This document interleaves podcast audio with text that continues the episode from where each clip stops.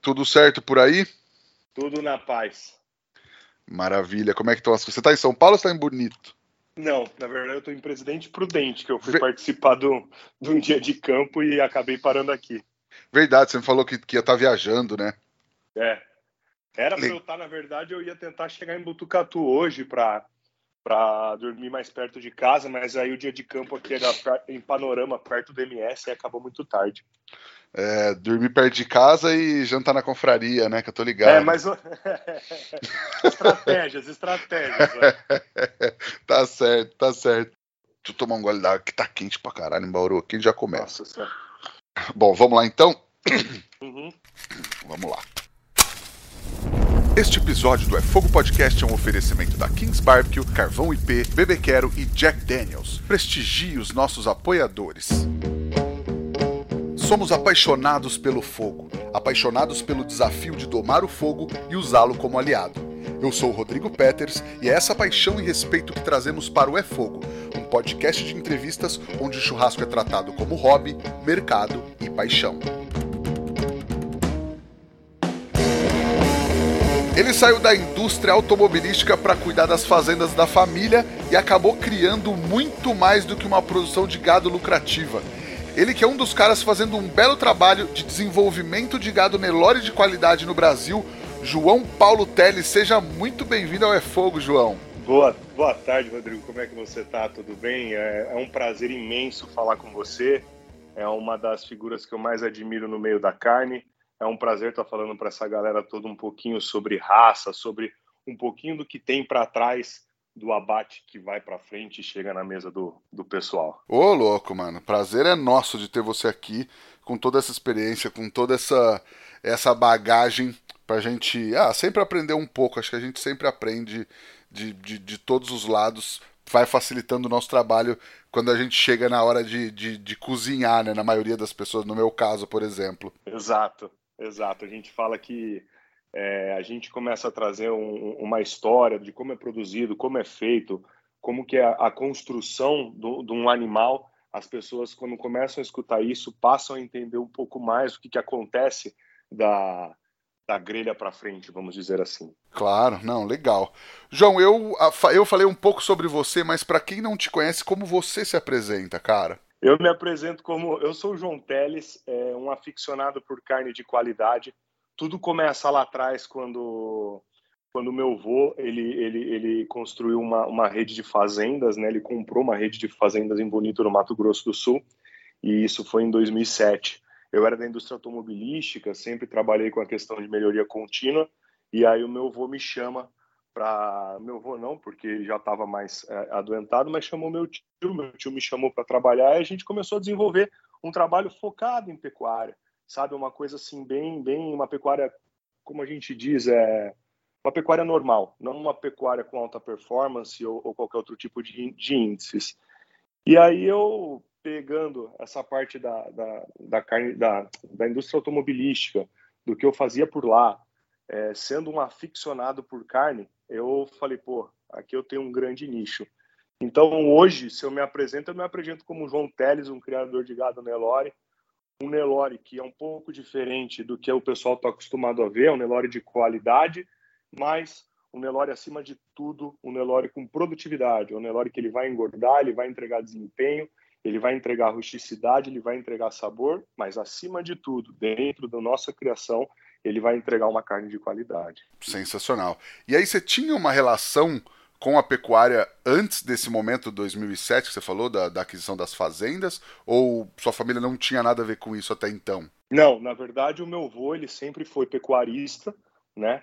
Aí ele ficou um tempo sem produzir é, por conta de alguns assuntos pessoais, né? Foi resolvendo as, as coisas dele na região aqui de Presidente Prudente.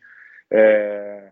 Depois disso, ele, ele, ele acabou comprando uma área no, em Rondônia essa área, essa área não foi produtiva para a gente, e aí houve uma troca que a gente acabou adquirindo essas fazendas em 2007. Então, assim, o João em si com a pecuária era só por foto, era, era só por, por ouvir falar. Meu tio ele era ele era fiscal de frigorífico, então eu ouvia muito ele falar também sobre abate, sobre isso, sobre aquilo, mas a minha relação com a pecuária, efetivamente, o que chegava até a mim eram as carnes. E eu sempre busquei carne de qualidade, mas eu comecei a me interessar mesmo quando começou esse movimento, que a gente está falando aí de 2010 para cá, que começaram algumas coisas a mudarem, ou 2012, vamos dizer assim. Legal, legal. E aí, quando você trabalhava na indústria automobilística, é, o que, que, você fazia exatamente? Eu, eu trabalhava com planejamento e controle operacional, né? Eu trabalhei numa montadora eu era responsável pela parte de planejamento do inbound de peças, que é o recebimento das peças. Então, o comprador ia lá, colocava um pedido de compra de roda de carro, aí pingava para minha para minha parte que era logística, que é supply chain. Aí eu era responsável por operacionalizar essa logística da, da roda do carro, desde a parte fabril do cara até chegar dentro da indústria automobilística, ela ser montada, ela sair no carro. Depois disso, eu fui trabalhar numa indústria de bens de consumo, é, que era papel higiênico, fraldas geriátricas, fraldas para criança. Aí, aí já não, eu já era planejador de produção e eu e demanda. Então eu também eu cuidava, eu recebia o pedido quanto que eu precisava produzir de, de um determinado tipo de produto, desenvolvia a parte de, de matéria-prima para ele, embalagem, é, estoque e entrega para o cliente final. Ah, legal. E aí, como é que se deu essa mudança tão drástica na sua vida? Cara, é, a gente, eu, eu, costumo falar que a gente sempre passa a vida perguntando no que, que a gente vai ser bom em fazer. Eu sempre fui um cara muito dinâmico, consegui resolver sempre muito bem as minhas pendências, consegui sempre muito evoluir no meu âmbito profissional, né? Sempre fui muito efetivo, porque planejamento é uma coisa que eu gostava muito e gosto muito de fazer, porque envolve toda a empresa, isso independente se ela é de de, de carne, se ela é de bem de consumo, do que que for. E aí nisso eu encontrei. Quando veio a minha a minha experiência de eu entrar para pecuária, eu me encontrei. Eu, eu, eu, brinco com as pessoas que são mais próximas que parece que eu tinha um HD travado aqui. Na hora que falaram assim, oh, você precisa trabalhar com pecuária, é, virou, virou a chave, cara. É impressionante, porque eu recebo no Instagram alguns directs, algumas coisas aqui, falou assim, poxa, você é médico veterinário? Não, não sou. Você é zootecnista? Não, sou. Então você é agrônomo? Não, também não sou agrônomo. Mas o que, que você é, cara? Eu sou tecnólogo mecânico formado pela FATEC São Paulo e tenho pós-graduação em administração industrial. Aí, por último, agora, eu conta de precisar estar na área, de precisar conversar as pessoas, que é daí também que surge um pouquinho da Agropecuária 2A, que é o nosso projeto, eu entrei numa pós-graduação em pecuária de corte bovina. Só que lá também tomando pancada, né? Porque o pessoal da pecuária, eles são muito, muito, muito destinados não a um gado commodity, mas eles não olham a qualidade em primeiro lugar. A galera quer produtividade, a galera quer eficiência, a galera quer outro tipo de coisa. E eu sempre falando de gado de qualidade, e quando fala de gado de qualidade, eu falo de Nelore de qualidade, a gente meio que. Hoje está mudando um pouco isso, mas a gente é meio, meio que é, separado da linha de, de frente da galera. Boa, é, é com certeza que acaba indo para outro lado, outras raças, né? Mas eu queria te perguntar um outro negócio, cara. Como é que é trabalhar em bonito? Cara, para não falar que é bonito e não ser muito é, clichê, é maravilhoso, né? A gente tem hoje um desenvolvimento de uma pecuária é, na, perto na bacia pantaneira, né? Bonito é uma região praticamente Pantanal ali. É, temos as águas mais cristalinas do mundo, né, do Rio Formoso. É, ter um projeto de pecuária nos dias de hoje, dentro daquela região, sem precisar derrubar um pedaço de pau, um pedaço de mata, sem alavancar, sem tirar reserva, tá tudo dentro do que tem que ser feito, sustentabilidade, é, captação de água conforme tem que ser, sem ficar desviando o curso de rio, é, parte de infraestrutura toda feita com reaproveitamento, é extremamente gratificante pelo fato de você conseguir entregar para o brasileiro um tipo de produto final que é produzido no Mato Grosso do Sul, com pastagens do Mato Grosso do Sul. Ele traz um terroir, mas eu, eu brinco às vezes com o Barcelos, que é quem, quem também eu converso muito sobre isso, é um terroir psicológico, né, cara? Aquela parada meio que é, entra na cabeça essa questão dessa ecologia da carne, essa sustentabilidade, tudo isso, pô, feita em bonito, feita no Mato Grosso do Sul, ela tem, eu brinco que a minha carne tem pedigree. Ah, Com certeza tem, cara. Mas eu digo assim, dá tempo de escapar e tomar um banho no Rio Formoso, ou ver as, as grutas ali e tal? Dá, dá. Assim, é, a, gente, a gente dentro da família costuma fazer pelo menos três idas ao ano na fazenda com todo mundo, né? Então eu levo minha esposa, meus filhos, a minha mãe vai comigo mais vezes, que ela toca o negócio comigo. Mas aí quando a gente está por lá, a gente dá uma escapadinha, vai no Rio Formoso, vai no Rio Sucuri, é, vai nos balneários. É, o contato com a natureza é importante, te deixa um pouco off e te faz pensar bastante no futuro. Sim, e, cara, eu fui quando eu devia ter, fui com excursão da escola, devia ter uns 13 anos assim, mas pá, o lugar é maravilhoso, né, cara? É fantástico. É um mix, é um mix de você estar tá com a natureza, você começa a ver a lavoura chegando, mas você começa a ver, eu, eu, eu, vejo muito isso em Bonito, que é legal, porque como a gente é uma área ecológica e, e, a gente sofre muito essa pressão por não poluir, por não fazer as coisas, o que é correto, o que tem que ser feito dentro do país, Bonito é uma região onde tem lavoureiro e o respeito é muito grande, né? Então a gente não tem contaminação, a gente tem muito poucos casos de, de desastres biológicos, algumas coisas ambientais, não, não, é tão recorrente quanto a gente vê no resto do país. Legal, legal. E aí, cara, o que, que você levou é, de expertise do trabalho anterior para a fazenda? Cara, eu levei o seguinte: para mim, uma filosofia que sempre na minha vida levei em conta é a melhoria contínua. Então, o que, que eu penso? As tarefas que eu faço durante o meu dia, os meus processos produtivos, como que eu posso melhorar e fazer de uma forma mais eficiente e que dirá não eficaz.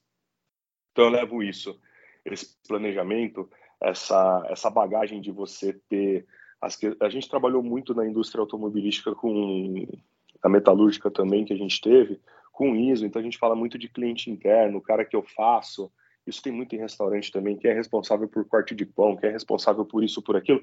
A gente entender que a gente está tendo tá tudo dentro de, um, de, uma, de uma ramificação entender que é, o cara é meu cliente interno. Então, por exemplo, no meu caso lá, se eu não escolher bem o touro que eu vou colocar na minha vaca, vai ter problema. E o meu cliente interno, que é o materneiro, que eu entrego uma vaca prenha para o materneiro, o materneiro vai fazer o parto dela. Quando ele for fazer o parto dela, ele vai ter problema. Se ele não souber, não tem informação do que, que tem ali, ele vai ter problema. Ele vai ter problema se eu não informar a data prevista, ele vai ter problema se eu não informar a raça, se eu não informar o que, que é. Então, a nossa ideia sempre até com é facilitar. A gente entra como facilitadores de processo.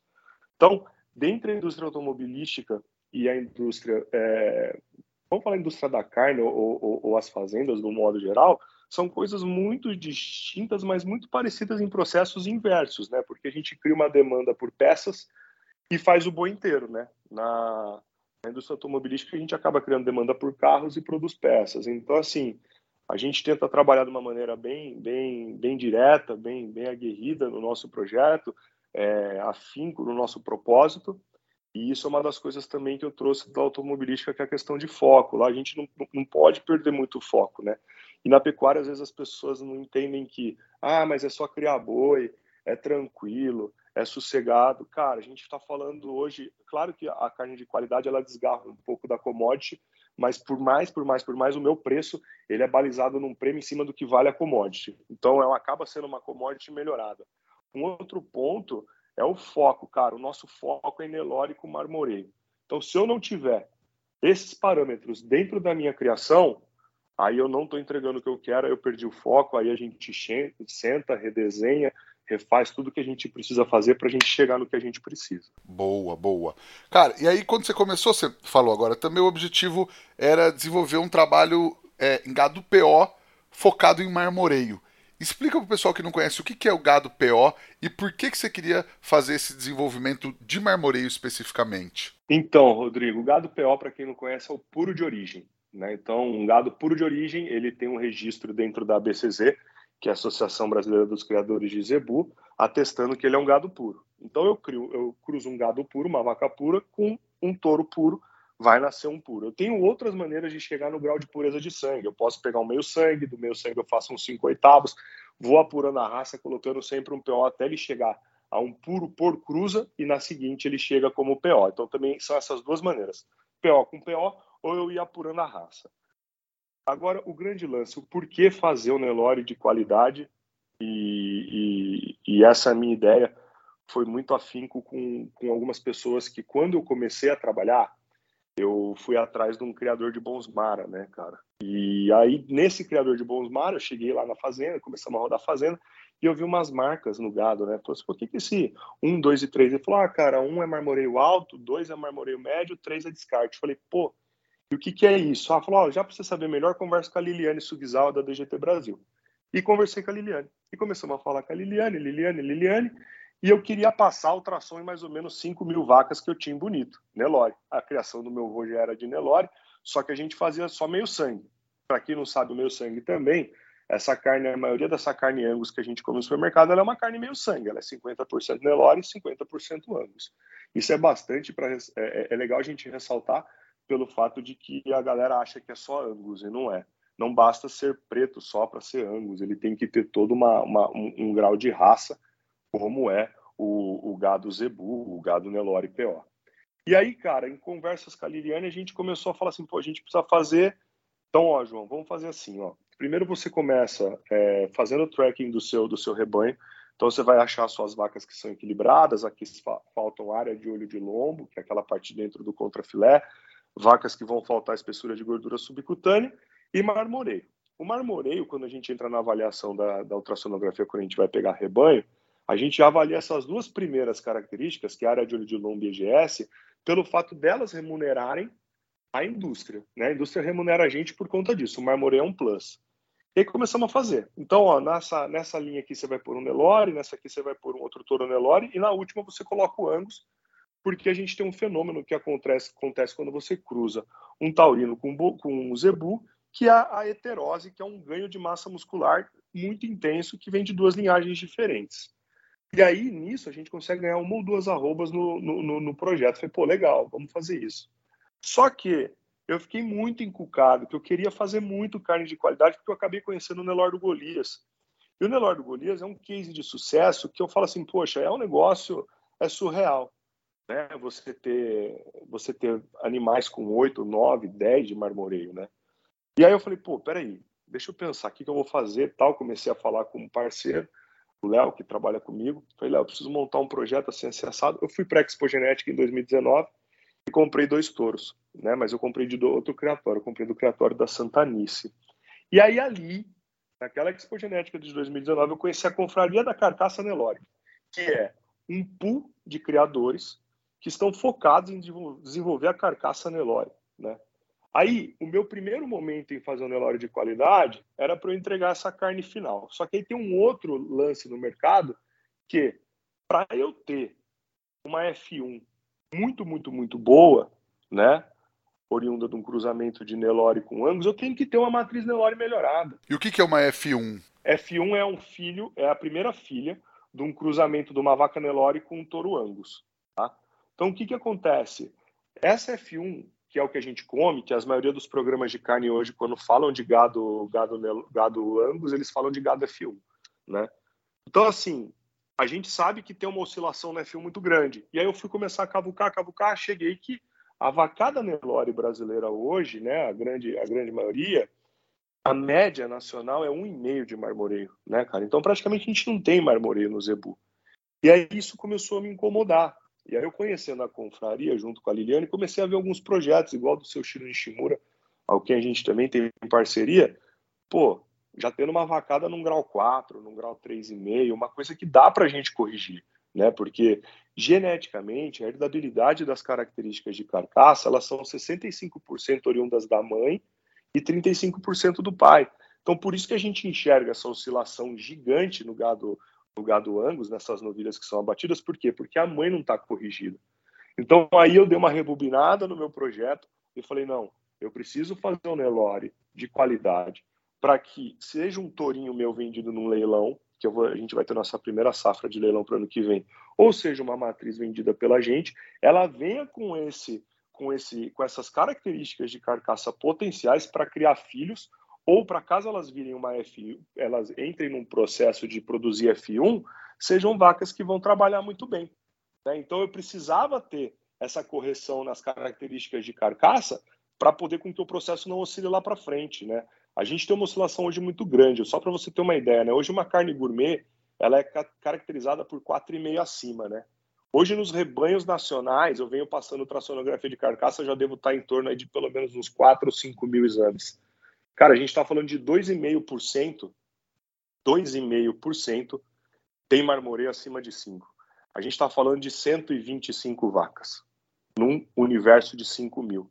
Então, assim, ainda é muito espremido o gado gourmet. O gado gourmet ele é feito de uma maneira garimpeira, que eu falo, que muitos dos projetos eles abrem, vão lá, desossam o animal, aí eles vão ver se tem marmoreio ou não né? Porque poucos processos ainda, poucos projetos ainda passam ultrassonografia de carcaça antes. Legal, cara. Pô, sensacional. E é engraçado que muita gente acha que marmoreio é só Angus e Wagyu, né? Ou que raça é garantia de qualidade e garantia de marmoreio, né? Uhum. Não, não. Na verdade, raça não me garante nada a não ser o grau de pureza.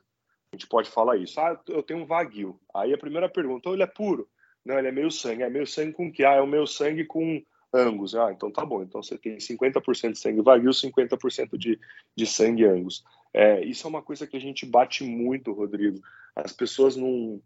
As pessoas assimilaram demais. Óbvio, óbvio.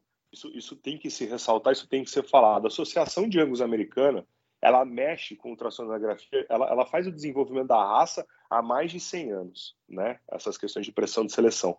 A ultrassonografia, há 20 anos, é selecionado lá. Então, assim, a gente está engatinhando, a gente está, vai, vamos falar, o projeto de, de, de Nelore mais, mais velho que tem ultrassonografia de carcaça no Brasil hoje são seis anos. A gente tem 14 anos de gap para chegar. Só que a gente está indo muito rápido, porque o Nelore ele, ele responde muito bem às características, é um gado mais rústico, adaptado aos trópicos, e o, e o Nelore ele tem uma vantagem enorme para o Angus, porque o Angus pô, é bonitinho, é lindo, é maravilhoso. Eu tenho problema de carrapato, eu tenho problema sanitário, e eu tenho um problema muito grande. O Angus ele converte muito, muito. Converter o quanto eu como para o quanto eu acumulo de gordura. Só que ele come muito para acumular a, a, o acabamento que ele precisa. O Nelore, a gente já está tendo alguns estudos de que é um animal que ele consome menos quilo de, quilo de ração e engorda mais. Ou seja, a eficiência alimentar do Nelore ela é infinitamente maior que a do Angus. Hum, boa. Tem... É legal que esses projetos vão, essas pesquisas, né, vão dando informações que a gente nem imaginava, né? E acaba impactando na produção, às vezes em economia, em custo efetivamente da produção, né? Isso, só para você ter uma ideia, a gente está falando hoje, a gente fala muito isso, isso chega muito para a galera do churrasco, é falar de área de olho de lombo, falar de espessura gordura, de gordura subcutânea e marmoreio, né? Então, essa, esses três pontos. O AOL é a parte interna do contrafilé que a gente já tinha falado. A espessura de gordura subcutânea, ela é aquela gordura da picanha, aquela gordura saturada. E o marmoreio é aquela gordura entremeada né, na carne, que já se provou que é uma gordura insaturada, ou seja, ela é benéfica. E hoje eu estava numa palestra da doutora Liliane Subizawa, dizendo que a gordura que o Nelore coloca lá dentro tem alguns outros tipos de é, proteínas, se eu não me engano, que fazem com que essa gordura fique mais saudável do que ela já é. Então, assim, o fato é, essas características que a gente comenta de, de área de olho de lombo, por que, que ela é importante? Uma, porque a área de olho de lombo ela tem uma correlação direta ao rendimento de carcaça, que é quanto esse animal pesou vivo para quanto esse animal pesou depois de abatido. Quanto maior o AOL, maior o meu rendimento de carcaça. E tem dados muito legais que falam com relação ao EGS. O EGS é uma medida extremamente produtiva. Quanto mais, não quanto mais EGS eu tenho, mas uma fêmea bem acabada, com 5, de, 5 milímetros de gordura, ela emprenha muito mais rápido do que uma fêmea que não tem essa característica. Então, assim, a gente trabalha com rendimento de carcaça, que é o volume de carne em cima do AOL, e o EGS, que vai me dar precocidade, ou seja, eu estou conseguindo diminuir meu ciclo pecuário. Isso, isso aí é imprescindível, é dinheiro no bolso do pecuarista. E o AOL, é legal a gente falar disso. Cada 10 centímetros a mais de AOL que um animal tem, ou seja, quando eu consigo potencializar a característica, cara, eu consigo ter ganhos significativos em cima do animal na hora do abate. O, o, o, rendimento é muito alto, ele engorda 110 gramas a mais por dia pelo fato dele ter mais carne. Só para você ter uma ideia de um dado. Demais, cara. Pô.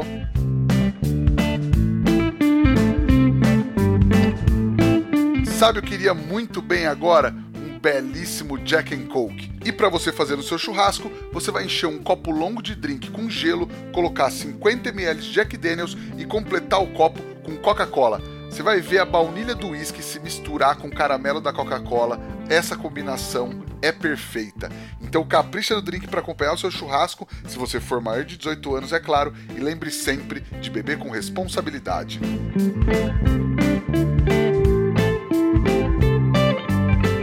E aí, o que, que isso muda é, no jogo da criação de Nelore no Brasil?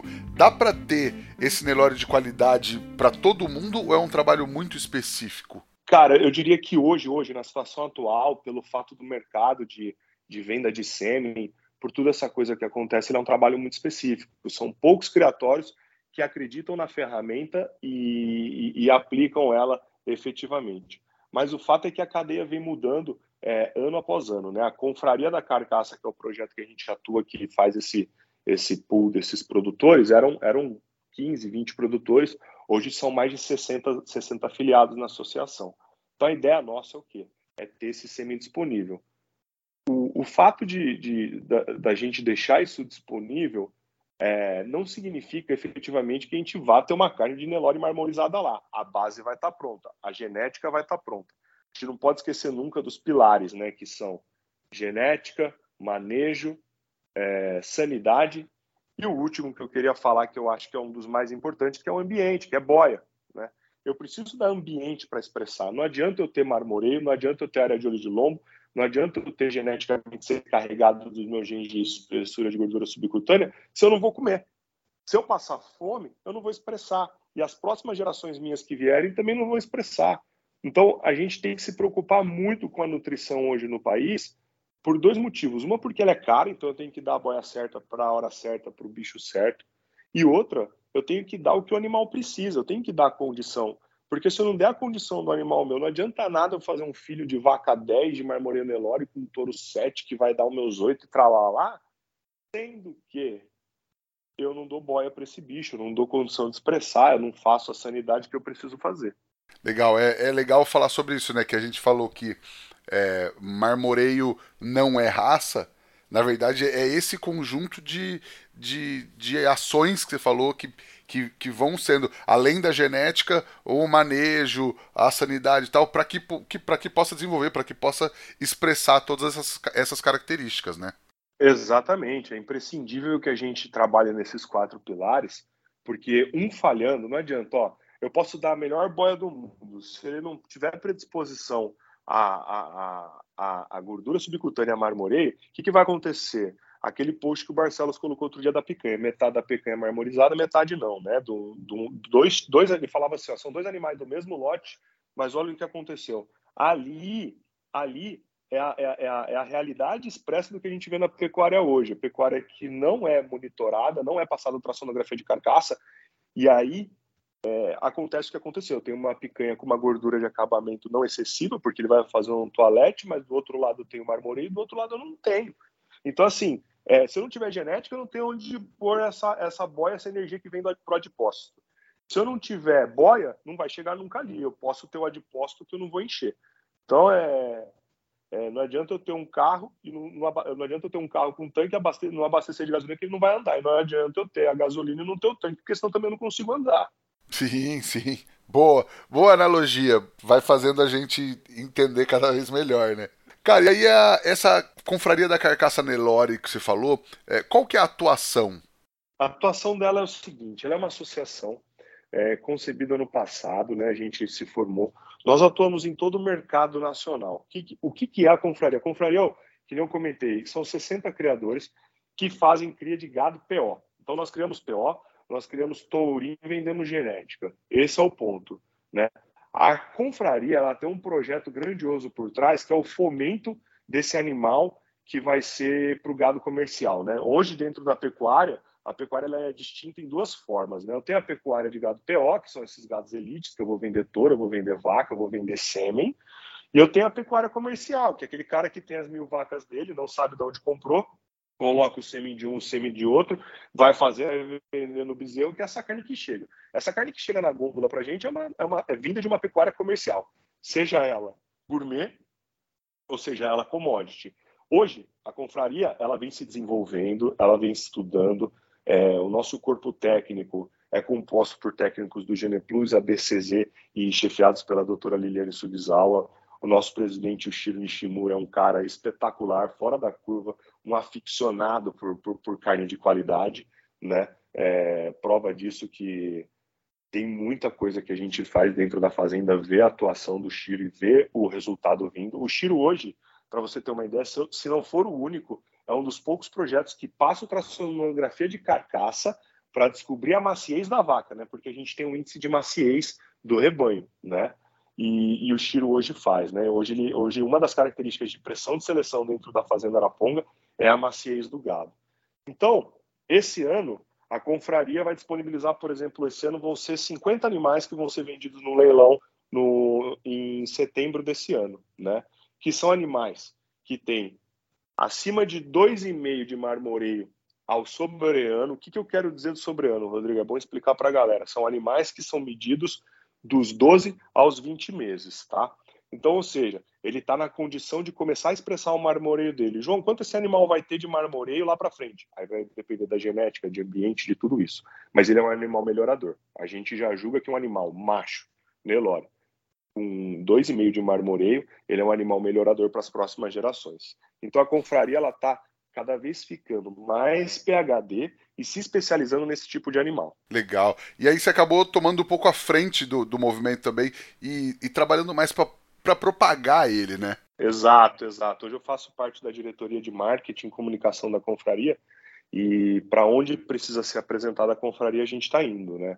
É, eu entrei para a confraria no ano de 2019 como membro, é, fui ganhando é, a confiança das pessoas, fui mostrando meu projeto, fui travando batalhas, fui defendendo o Nelore.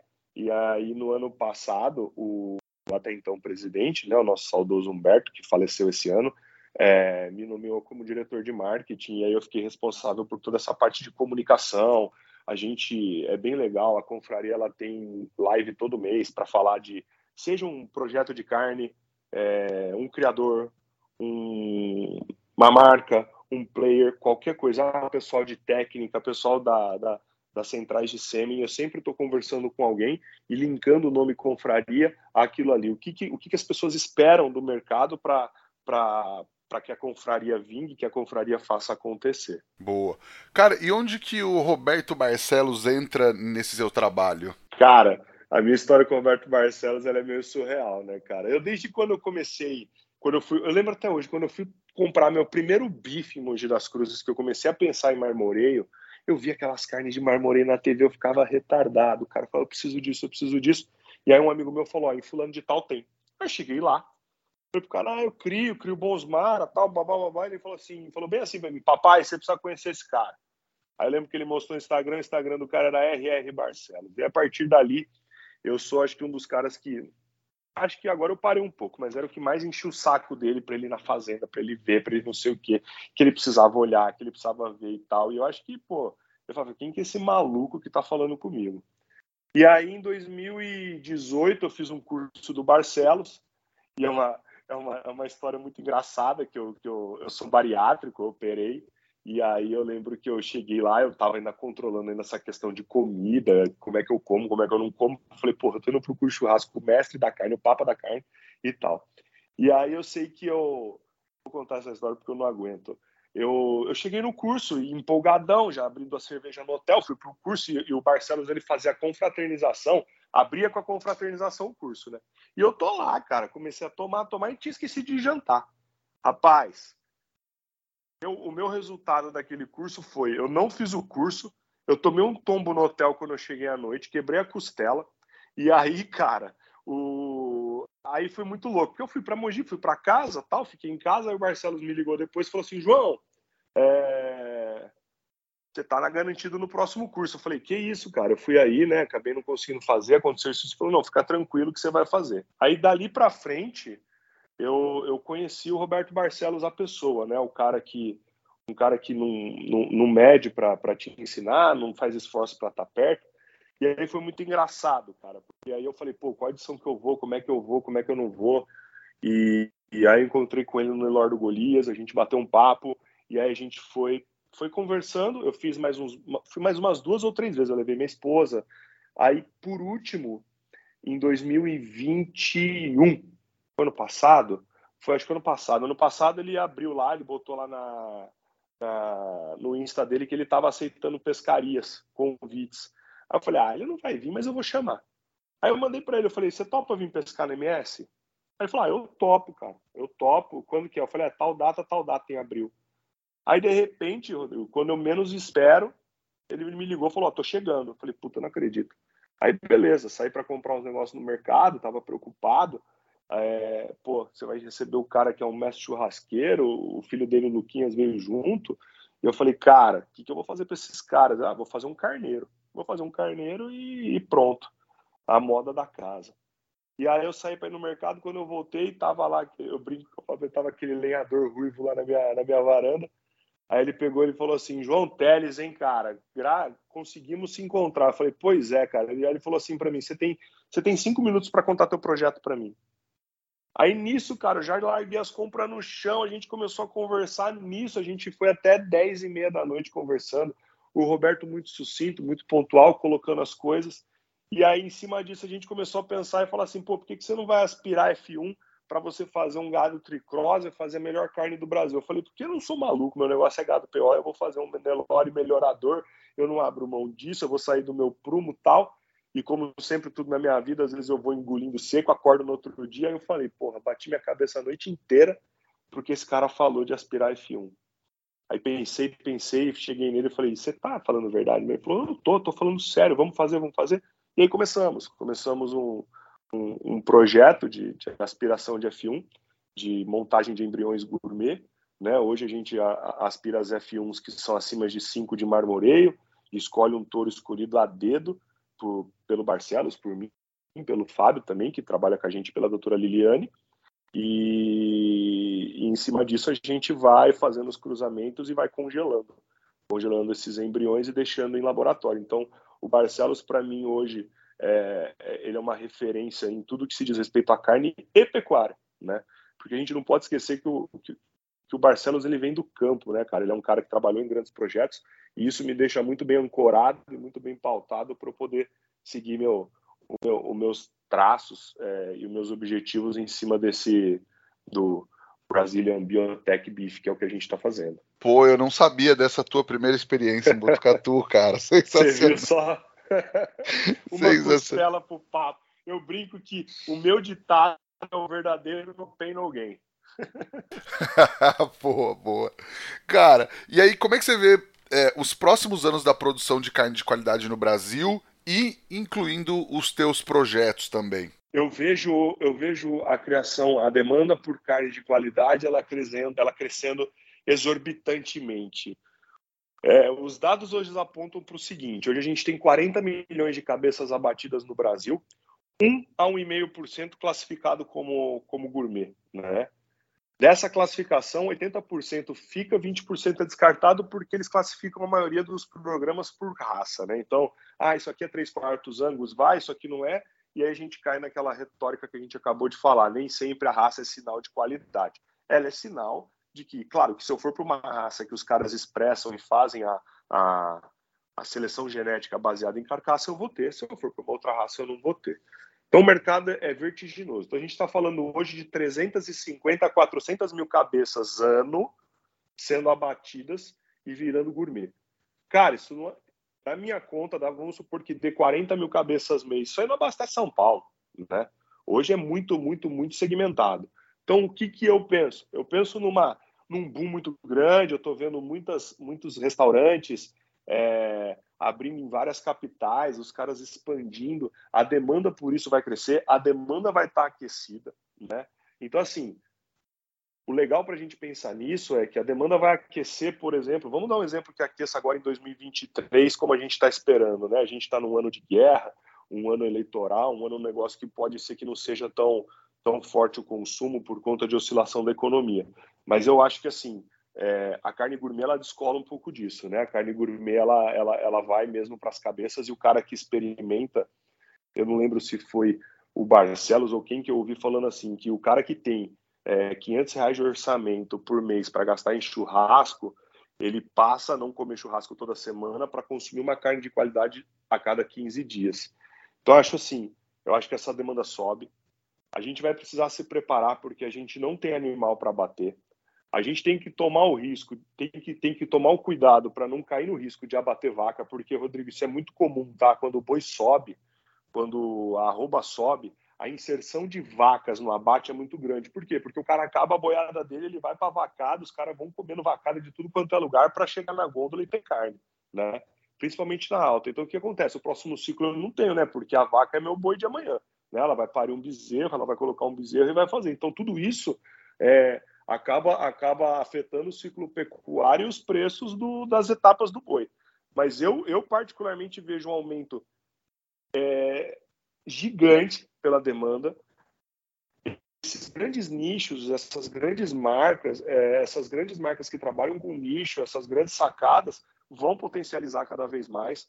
Eu vejo outros tipos de demanda surgindo. É, eu, essa, essas vendas por aplicativo, essa questão toda, eu acho que isso vai bombar cada vez mais. A gente chega numa nova era pós-pandemia, um mundo um pouquinho um pouquinho diferente do que a gente entregou né, antes da pandemia, mas o fato é, voltamos, voltamos com a força total, a demanda está muito aquecida, a gente tem alguns senões, né, que é o caso de, de China e tal, mas a gente não pode é, olhar muito para isso quando a gente fala de carne gourmet. A carne gourmet, para você ter uma ideia, é, ela falta, né? Ela falta. Tem alguns, alguns programas essa semana que eu, que eu, que eu conversei que estão tendo ruptura por conta do frigorífico estar tá optando por virar para a China e não ter, não ter, não matar o, o animal para desota comer e o cara preferindo jogar para a China, óbvio, uma estratégia do, do, frigorífico, ele tem que olhar o lado dele, mas aí cada vez mais, cada vez mais, isso é um negócio que a gente vem falando muito também, vale ressaltar aqui no podcast, é que processos de verticalização ganham força, porque os processos de verticalização, eles vão fazer o quê? A cadeia vai ficar toda na mão de uma pessoa só e aí vai ser a chave para um grande sucesso, porque partindo no pressuposto que, o, que essa carne gourmet ela, ela vai ser vendida, preço que ela chegar, da forma que ela chegar, os processos de verticalização só precisam acertar os custos e fazer esse, esse, essa, essa peça ou esse quilo de carne, vamos dizer assim, desossada, chegar no preço que cuba os custos operacionais dele. Boa, cara. Imagina ter todo esse trabalho na criação do melhor gado, da melhor carne, para chegar lá na frente e errar na técnica ou no equipamento. Então, para você não errar no equipamento, vai de Kings Barbecue, porque a Kings é a maior e melhor fabricante de pit smokers do Brasil, que produz equipamentos de extrema qualidade e eficiência tanto para sua casa quanto para o seu negócio. E eficiência significa economia, meu amigo. Então, chama Kings e fecha com certo. João, cara, qual que é aquela dica que você gostaria de ter recebido lá atrás quando você começou que teria feito toda a diferença para você? Só que essa dica que o João deu aqui você só ouve lá no nosso grupo do Telegram.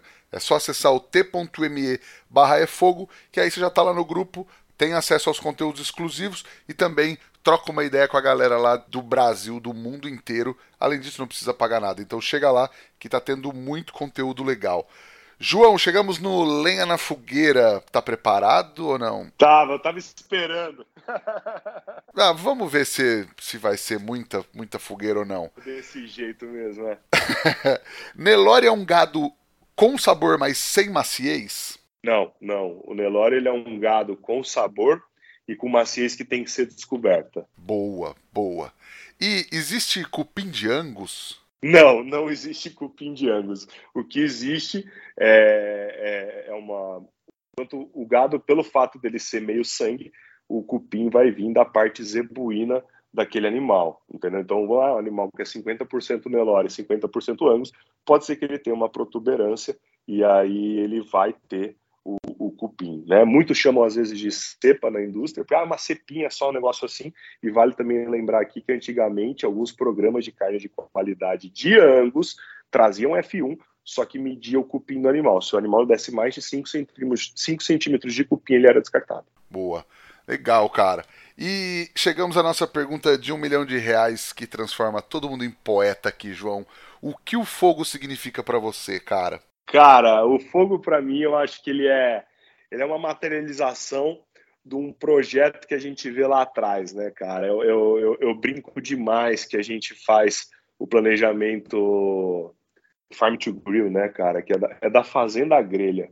Então, assim, eu quando eu começo a pensar na, na, na, nos animais que eu estou criando, nas coisas que eu estou fazendo, nesse animal sendo servido num baita prato, num baita chefe, ou em qualquer lugar que seja, ou seja dentro de um jogo de futebol, mas que ele atenda as expectativas da galera, é disso que eu estou falando. O fogo, para mim, ele é o último elemento que me ajuda a materializar tudo isso. Porque não adianta nada eu fazer um baita de um, um baita de um estardalhaço, fazer a melhor carne do planeta, se na hora não tiver o fogo para poder materializar isso. Na verdade, hoje a gente pode, sei lá se eu estou sendo poeta ou não, mas não existe churrasco sem fogo, não existe carne de qualidade sem fogo, não existe nem pecuária sem fogo. Não, maravilhoso, concordo plenamente, cara. E aí, você falou que fez é, não sei se você fez, né? Porque falou, na verdade, vocês ficaram conversando. Mas você falou que ia fazer é, carneiro pro Barcelos. Você cozinha. Você tem uma dica, um truque, uma receita para passar pra galera que tá ouvindo a gente agora? Cara, eu, eu, eu gosto. O carneiro foi porque é, dentro, dentro de, das fazendas lá do MS é muito, é muito particular a gente criar carneiro e quando vai receber alguém na fazenda, sempre é um churrasco de carneiro. Mas já que a gente está falando de pecuária e a gente está falando aqui no É Fogo, eu, eu aconselho as pessoas a quando tiver. A minha dica é consuma uma carne de Nelore marmorizado e você não vai, você não vai ter, você não vai ter problema, né? Tem uma frase do Shiro Nishimura que fala muito legal como é que é, que é carne, comer carne é bom, mas comer carne de Nelore de qualidade é muito, é com emoção, é a vida com emoção. Oh, aí sim. E onde a galera acha? Tipo, é, existem marcas que, que trabalham especificamente com isso? O que, que você pode indicar para as pessoas procurarem? Hoje, basicamente, a gente vai ter Nelore como microlote em marcas, né? Então, marcas ou alguns outros projetos. Hoje a gente tem algumas frações da, da Nelor, do Nelor do Golias, quando ele abate, né? Então ele, ele vai ter, e aí, se eu não me engano, a distribuição é feita salvo engano, pelo Frigol, né? É...